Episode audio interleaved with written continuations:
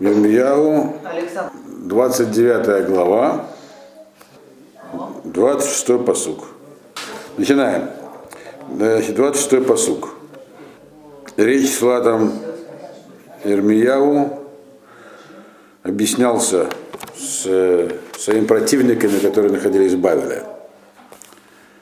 И в предыдущем, 26, в 25-м посуке, а? в 25-м посуке он там выяснил, что кто-то написал на него кляузу. Э, Конкретно этого человека звали Шмаяу Ганхалами. И вот ему говорит Ирмияу, я на, в предыдущем посуке, я на широта шалахта б шимха сфарим. Ты, говорит, своим имени посылал всякие послания всему народу, который в Иерусалиме, а также Цфани бен Ма, Бам Масия Акуген и всяким Каганим. Пока Ирмиягу не, не сообщил, откуда он знает про эти послания, но отвечает на это послание. Значит, что там было написано? 26-й посуд. Это как бы цитата из послания, которое было получено в Иерусалиме, в храме, от э, человека по имени Шмаягу Нахалами из Бавеля. Вот. И там было написано следующее. Ашем э, танха курен тахат его яда, а курен льет пкидим бейдашем. Ликоль ив. То есть это послание говорит следующее. Это, этот вот человек обращается к кому? Он обращается к Корену, который был в храме в тот момент. Цваня его звали. Письмо адресовано ему. И здесь его Ирмияву цитирует. Говорит так. Ашем тебя поставил Каэном, то есть э, священником, вместо его еды. Его еда был Каэн Гадолем до того, как всех угнали в, э, в Бавель. Очевидно, он пользуется авторитетом, потому что ему как бы, употребляют здесь в качестве образца для подражания. Вот ты теперь вместо его еды, Каэна, для чего ты это поставили? Дает пкидим, что да, ты, ты должен, и твои люди должны надзирать за храмом Байдашем. В каком аспекте? Надзирать Леколь иш мишуга митнабе, что там следить за всеми психами, которые там как бы пророчествуют. В натата то эльгамахпиха в цинок. И нужно их сажать в тюрьму, в строгую изоляцию. Махпиха это, это как бы место заключения, цинок это узкое место. То есть в карцер надо их сажать. Другими словами говорят следующее. Ты там какие функции выполняешь в Иерусалиме, в храме? Должен смотреть за порядком. Цфаня. Вот. И, кстати, всякие психи, так, Мишугаим, приходят там как бы пророчествовать, нужно их арестовывать и сажать. А ты с этим не справляешься, имеется в виду. 27-й посуд. Ваата лама ло гаарта бирмиягу анатути амитнабелахем. И почему ты не приструнил Ирмиягу из Анатота, который вам там пророчествует? То есть, другими словами, это жалоба на Ирмиягу, что ему позволяют в храме что-то говорить. И жалоба эта обращена к Каину, который в этот момент там, Каин Гадолем, должен следить за порядком, а он не следил. Так жалуются вавилонские товарищи. 28-й посук. Ки алькен шалах лейну бабавель лемор арука ги бану бати лемор арука Ебану Батим Вышаву Ванит У Ганот Вехлоет Перьян. Потому что откуда мы знаем, что ты с ним не справляешься? Потому что он послал нам в Бавель говоря, послание, говоря следующее. Арухаги, что Галут нам предстоит длинный, то есть мы в Бавеле будем долго. А мы тут пытаемся народ воодушевить, что скоро все пройдет, а он нам пишет, что это надолго. Рухаги, Бану Батим, стройте дома, и еще, говорит, сажайте сады и будете есть их плоды. То есть он подрывает нашу мораль, пишет нам, что мы там жили, укоренялись, сажали сады. Но что произошло? 29-й посук, говорит Ирмияву, и крас Фания Акуженя до Сеферазе, Азне Ирмияу Анави. Но Сфания прочел это послание прямо, так сказать, Ирмияу Анави. То есть Сфания ознакомил Ирмияву с этим письмом. И вот Рамьява по этому письма и пишет. Сейчас. Он послал тайно, получается? Не, он не послал его не тайно, но послал тем, кому оно было предназначено, не Ермияу. Понятно, что он имел в виду, что Ермияу с ним тоже ознакомится, но это его не волновало. Но Цфания, вместо того, чтобы посадить Ермияву в тюрьму, как просили там в Вавиле, Позвал Ирмияху и прочел ему, что про него пишут. Вот. И вот Ирмияу он отвечает на это, 30-й посук. Вои два Рашем Ирмияу Лемор. И по этому поводу было пророчество к Ирмияву следующее. 31-й посук. Шлах Аль-Коля Агула Лемор. Коамар Рашем Эль Шмая Анахалами. Яан Ашер Нибалахем Шмая. Ваани Ложулахтив. Ваифтах Этхем Аль Шекер. Что было в этом пророчестве про этого товарища? Было так, было сказано так, слах аль коля гаим, пошли всем народам, то есть не только евреям, но и всем народам, которые э, были вокруг. Говоря так. Нет, слах аль коля гула, прошу слах всем народам, которые, всему еврейскому народу, который находится в изгнании. Говоря следующее. Так сказал Ашем по поводу Шмая и Нахалами. Вот. Из-за того, что он пророчествовал вам, этот самый Шмая, а я его не посылал, э, и он нам давал ложные заверения. На самом деле, э, мы не видим, что Шмая говорил, что он пророк. Шмая здесь выступал в качестве человека, который говорил, э, что надо прекратить деятельность Армияу. Но почему он так говорил? Потому что он, очевидно, выступал с другими декларациями, ну, как другие, которые там были. То мне сказал Ашем, что это ненадолго, это на два года и так далее. То есть он пророчествовал ложно. Вот поэтому говорит, это все ложь. И 32-й посуд говорит, Лахен Коамар Ашем, Юнени Пукет Решмая Нехлами, Вальзаро, Волой Ело Иш, Ешев Бетоха Амазе, Волой Ре Бетов Ашер Ани Осе. Поэтому так сказал Осем, я, говорит, следующую кару устанавливаю на Шмаева на Халами и на его потомство.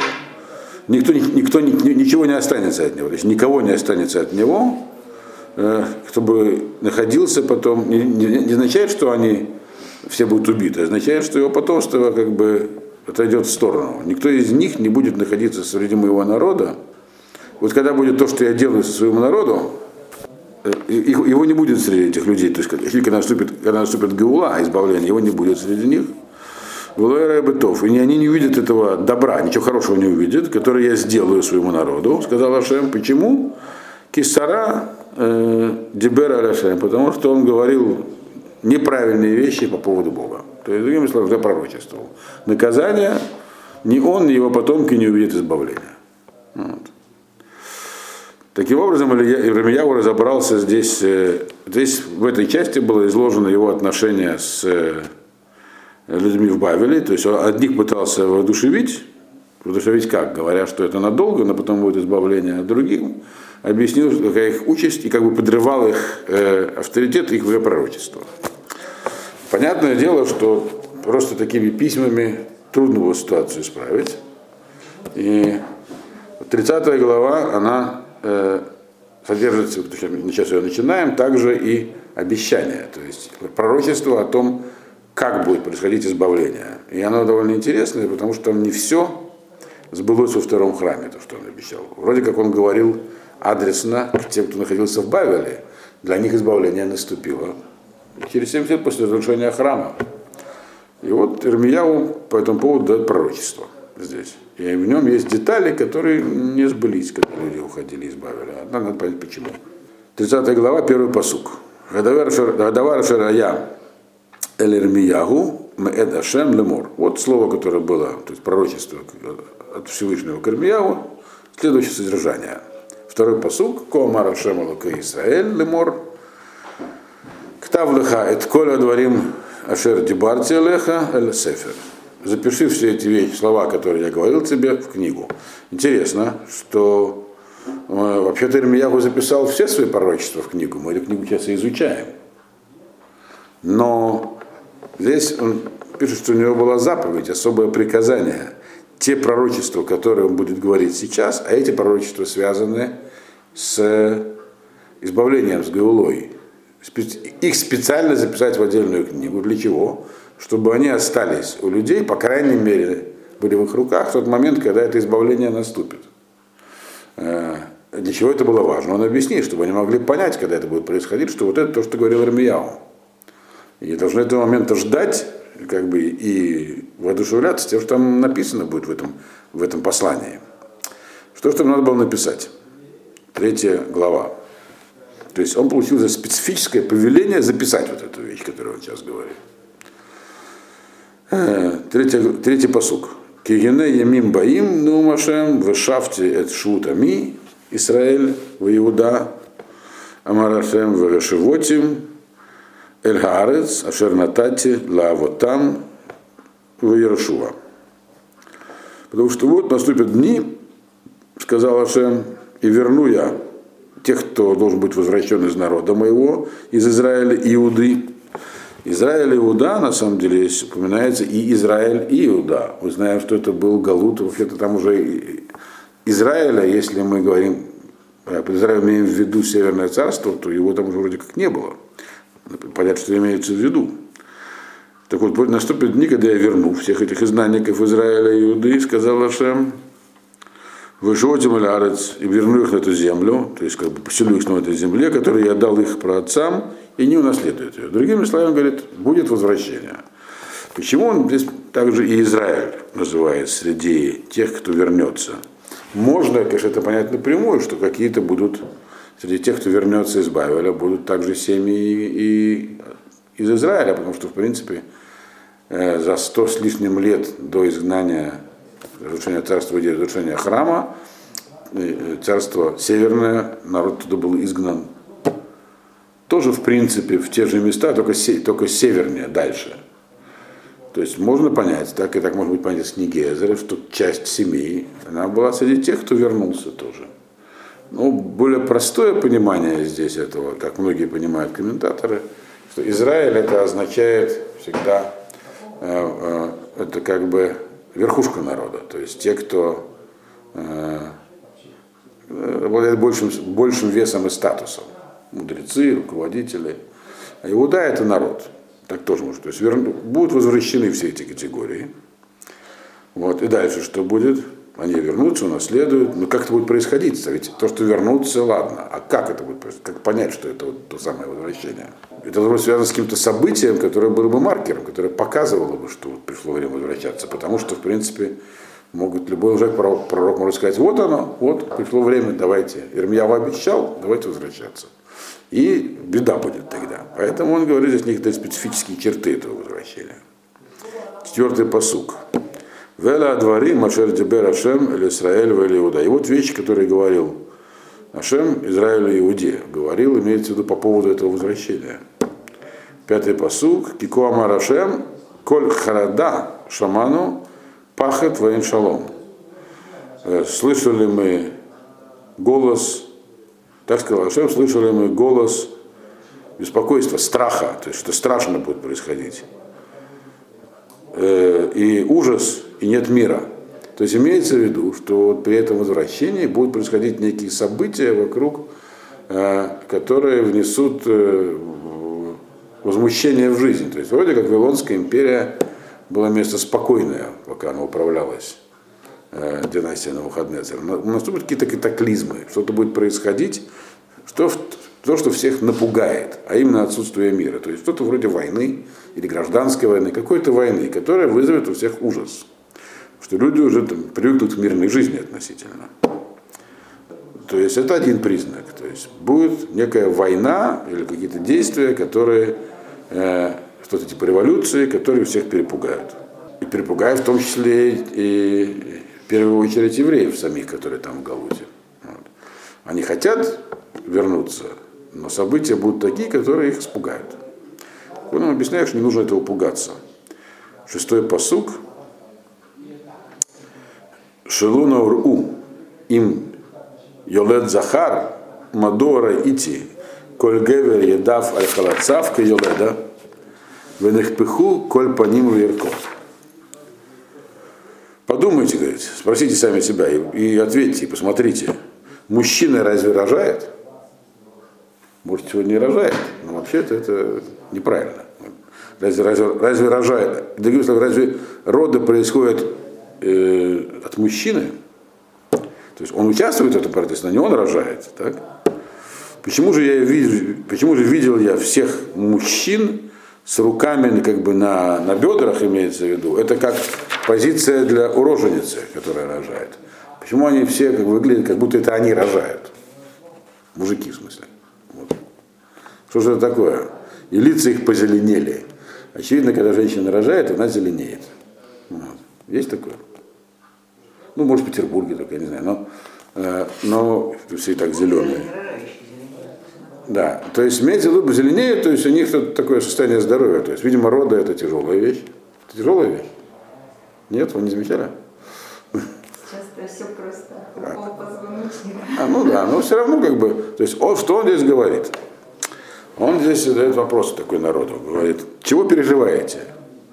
То, что происходит, вообще всякие вот эти вот катаклизмы, связанные с головой, с избавлением, они часто очень сравниваются с хевлейла и да, с родовыми муками.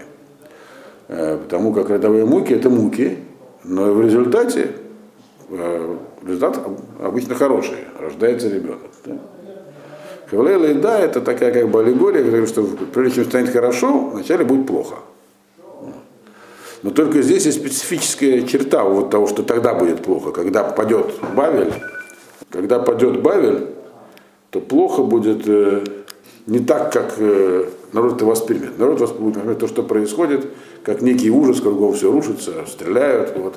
Он говорит, ну это же происходит из-за вас. Что значит эта аллегория? Разве мужчина рожает, а почему же мужчины делают вид, что это они роженицы? То есть э, мужчина, он является причиной родов. Так? Но рожает не он, рожает женщина. Она мучается там, когда рожает. Как бы из-за него. Он-то, в общем, э, помог этому делу. Но мучается не он. Говорит, так же и там будет Бавель, который будет в тот момент разрушаться. И он, это речь идет про, как мы теперь понимаем, уже знаем, когда говорил это Ирмиягу, они же не знали, что будет, про то, что власть э, э, Навуходнецера, его династии, будет устранена, там будет армия стоять под стенами Вавилона, персов и медийцев, власть поменяется, будет война какая-то. И эта война, конечно, вызовет в народе страх, как любая война.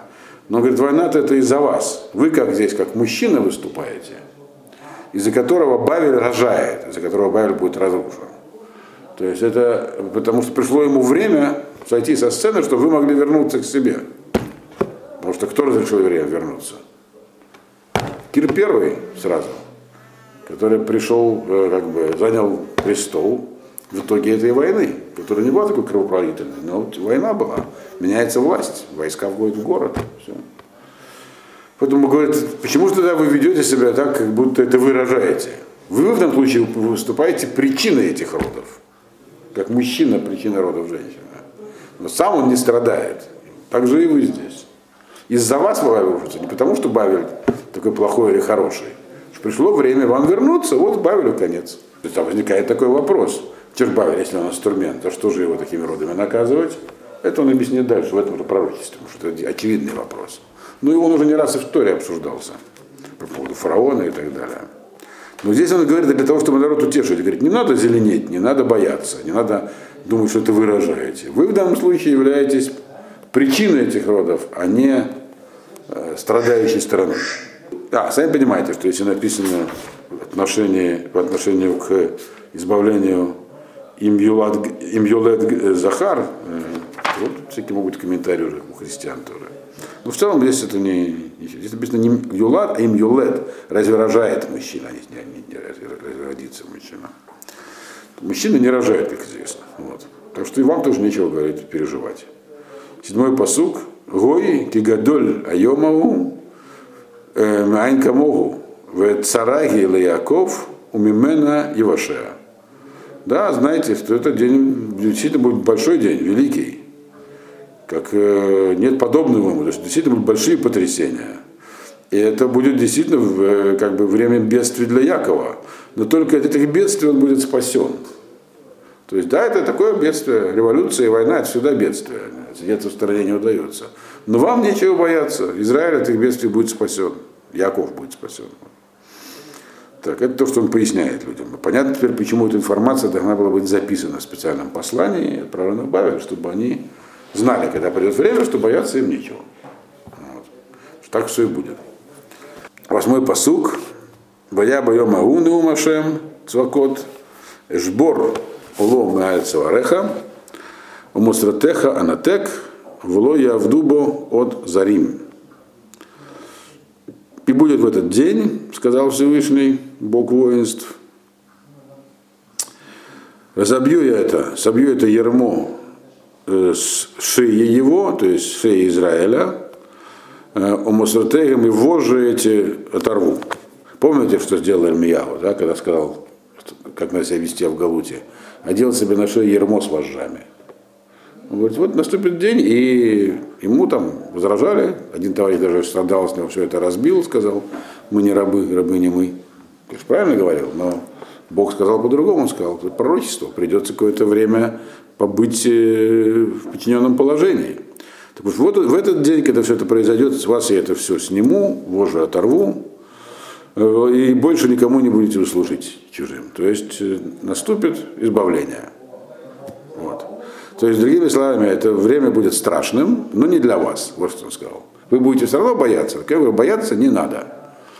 Вот это очень интересно, потому что Илья говорит это пророчество в тот момент, когда ситуация похожая. Есть э, тоже войны, постоянная военная угроза, и он говорит, надо бояться. Пророчество говорит, надо бояться. Надо принять ермо даже. Вот. А тогда будет ситуация тоже страшная, еще более страшная, тоже война. А там, говорит, не надо бояться. То есть, другими словами, это не философия, не идеология и некий универсальный рецепт. Это пророчество. Вот. Как себя вести, надо вести, когда есть пророк, в этом преимущество пророков. Надо вести, как говорит себя, себя как говорит пророк. Вот. Тогда будет избавление. Вот. И что будет дальше? Девятый посук. Э, Вавду Эдашем Элогеем Вед Давид Малко Малкам Ашер Аким Лаем. И вот тут написано интересная вещь тоже. И будете вы служить Ашему, Богу вашему, и Давиду, царю вашему, которого я дам вам. Теперь, если речь идет про окончание Вавилонского плена, то, как мы знаем, никакого царя евреи не получили. Был кандидат в цари, его звали Зрубавель, и он даже пришел с изгнанниками из, из Вавилона, но царем он не стал. То есть э, персы, которые разрешили евреям вернуться и создать снова независимую политическую структуру свою там, независимую не вполне, она по-прежнему зависела от Персии. Но была автономной, такой широкая автономия с правом возвращения. И э, вот эти самые вожжи, это налоги тяжелые там. Вот. Это, это сам, ермо это налоги, прошу прощения. Вожжи это ограничение их свобод. Это все вещи были устроены, они фактически были свободны, но ограничено. То есть они царя не разрешили иметь. Аримьяу говорит, что э, будет царь. И это как бы инструкция, которую наставил на будущее. Как же так получается? Более того, потом, когда Ирмияву все это записывал в книгу, он это включил тоже. Правда, он не знал, что будет сам. Но это когда кодифицировалось, это тоже было оставлено. Что здесь имеется в виду тогда? Как нам понять это? Есть два способа понимания. Наиболее кстати, распространенный комментарий здесь. Это имеется в виду, что он ясно нам сказал, что Э, эти две вещи друг от друга зависят. Если вы будете служить Всевышнему, э, тогда у вас будет царь. А если будут какие-то изъяны в вашем служении Всевышнему, а они были тогда, вот, то царя вы пока не получите. Так можно понять. Но тем не менее, Геула все равно будет, избавление будет, вы сможете вернуться в свою землю и получить независимость. Это то, что он сказал. Есть другое понимание, которое говорит, что, а, да, что же с царем тогда возникает вопрос? Значит, царь отнесен на более поздние времена. Потому что царь это полная независимость. Это отсутствие, это, шабуд, это отсутствие шабуд Малхует, когда нас никто не угнетает больше, ни от кого не зависим. Получается, что вот это отнесено на, на более поздние времена. То есть на, будет тогда, получается, еще одно избавление.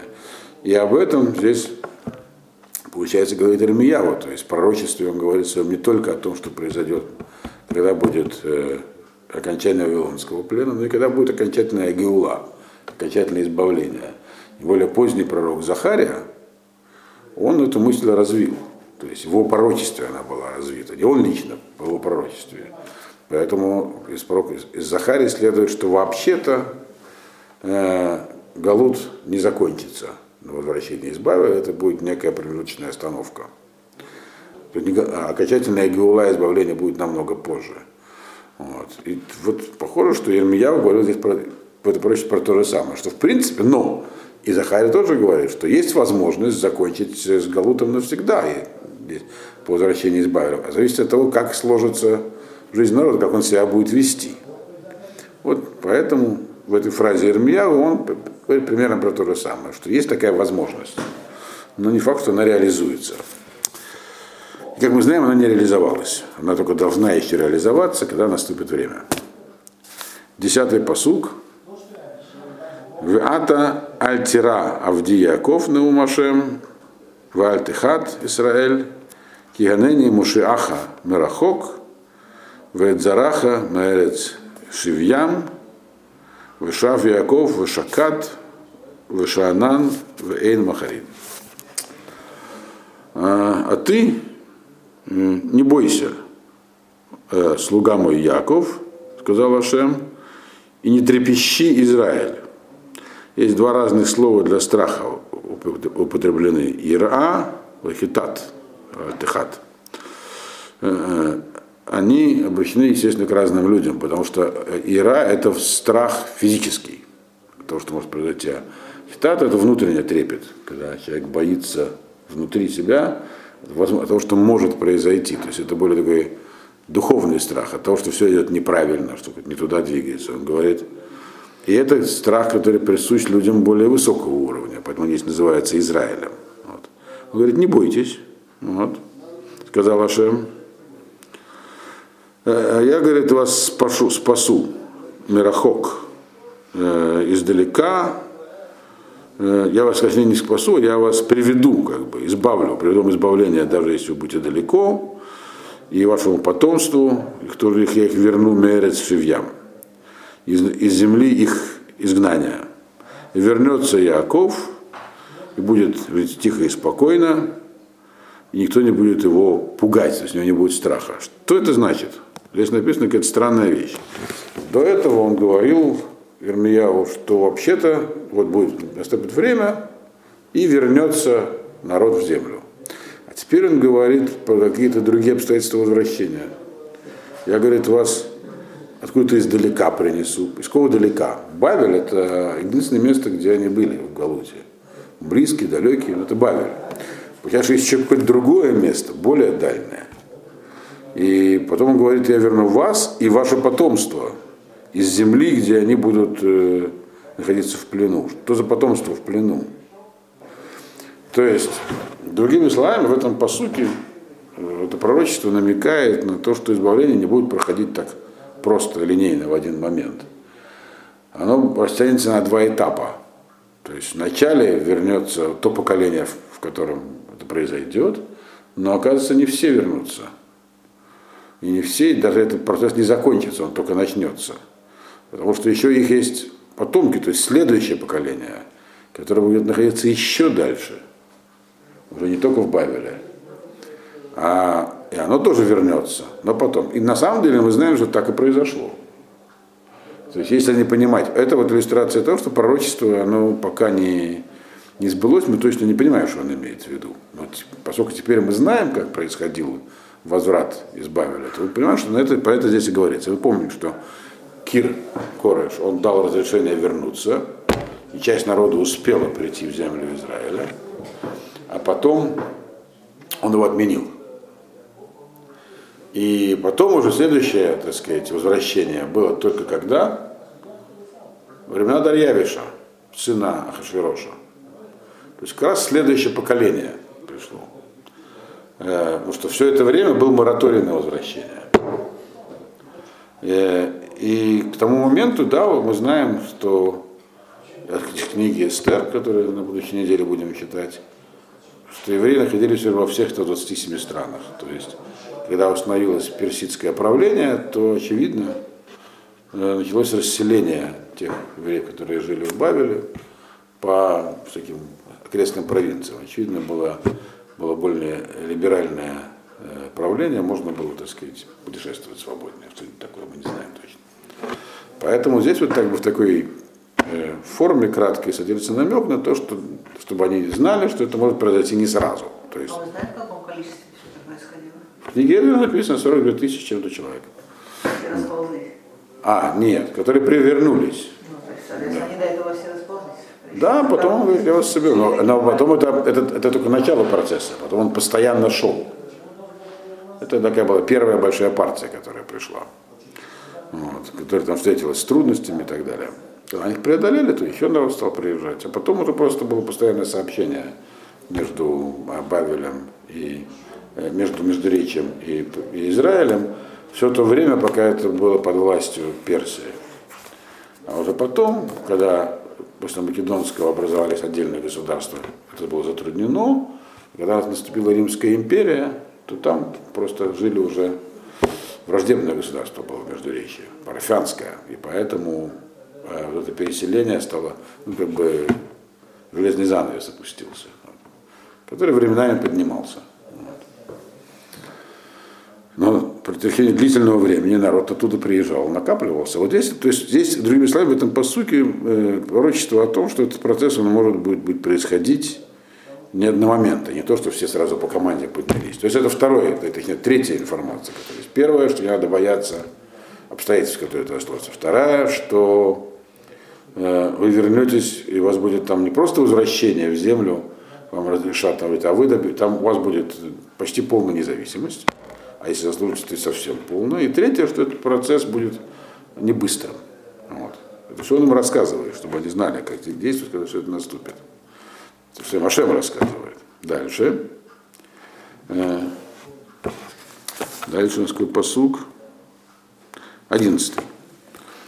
Одиннадцатый посук говорит так.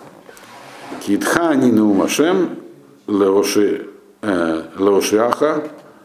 Лошеха ки се кала. Беколя гоим ашер фисотиха шам ах отха лоя се кала. Висартиха лемишпатам лемишпат. Ванакелу инакеха.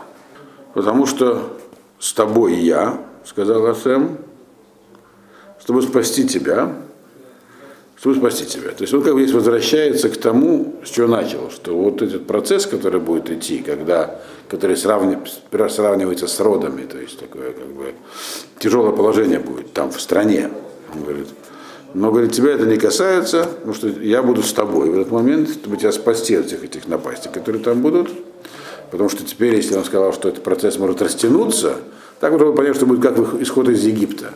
Единственный на тот момент известный исход и спасение для евреев был исход из Египта. Что произошло? Все снялись и ушли.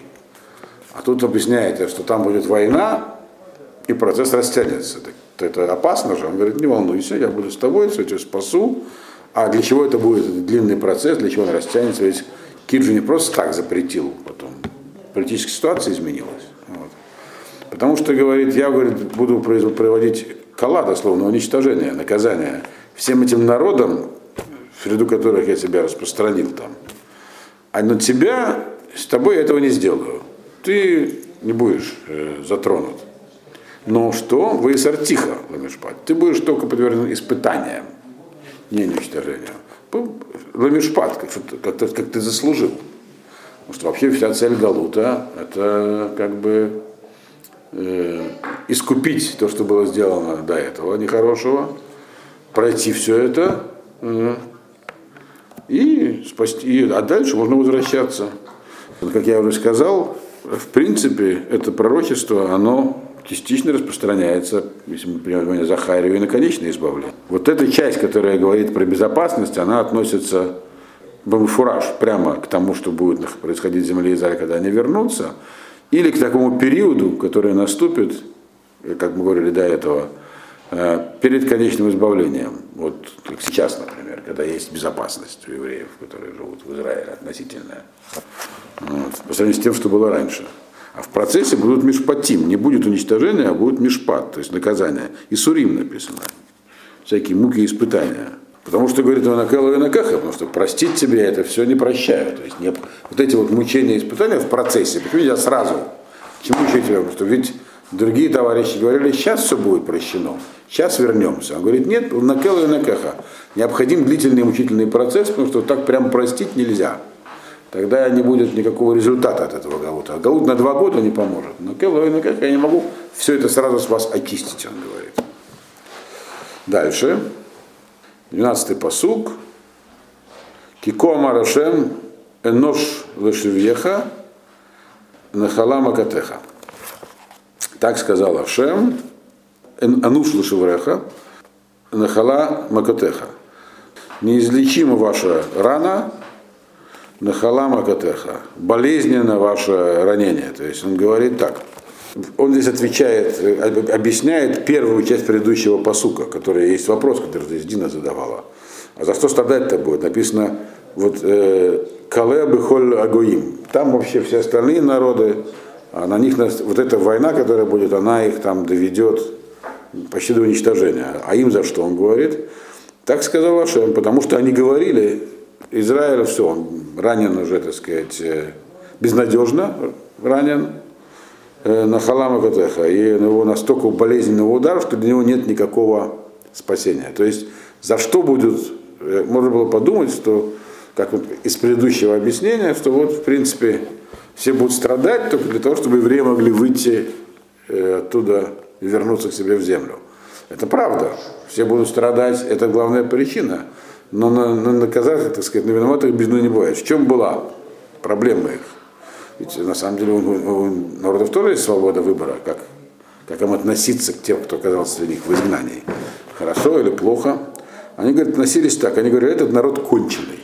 Ануш э, Дошевреха. Они говорили по поводу твоего шегера, ты наказывался испытаниями, он говорит. Они говорят, это все, это конец. Эти люди конченые, их можно внимания не принимать, а поэтому их можно грабить, убивать и делать все, что угодно. Вот, соответственно. Нахалат э, Макатеха. Их они уже так болезненно ударены, ушиблены, что ничего не сделаешь. Вот. Это очень интересно. Недавно я слушал выступление такой литовской писательницы, когда написала книжку, вы знаете про нее, про то, как э, литовцы уничтожали евреев. Для нее это было шок, а для меня, например, нет. Для тех, кто про это знает, все там знали это. И она в этой книжке, она там много чего написала ее из-за этого очень не любит телевизию, она пишет, как относились литовцы, которые нанимались там летом пострелять в панорах. Ну, такая частичная занятость для студентов. Они а как они называли этих людей, которых они расстреляли? Они говорят, это обреченные люди, все, конец. Вот, говорит, за это, за такое отношение, говорит, эти народы и пострадают. То, что он здесь написал. Вот, но это еще не все. Тринадцатый посук. Эйндан динха ламазор Рафуот Тале Энлах. Не было, не было таких, которые бы рассматривали твое, тебя, твое дело, твой, как бы, словно, твой приговор, как то, что можно, должно, может быть излечено, и никто не верил, что в принципе это временно, что придет время, и ты э, будешь излечен и спасен. То есть они смотрели на изгнанников там внутри, как на людей, которые полностью обречены и закончены. Соответственно, себя вели. 14 посук. Кольма агавеха шахихуха, отах лоидрашу, кимакат оев, якитиха, мусара газари, альров аванеха, от смуха тосеха. Все, кто к тебе относился хорошо, тебя забыли, лоидрашу, и не вспоминали про тебя. Потому что удары врагов тебя разбили, тебя очень жестокими мучениями мучили за понятно, за твои грехи, которые были велики. Вот. То есть мы видим так, твои грехи были велики, но это твои грехи. А народ, который это смотрел, говорил, а, ну раз так можно, так мы тоже присоединимся. Примерно такая вещь здесь написана. Следующий раз продолжим.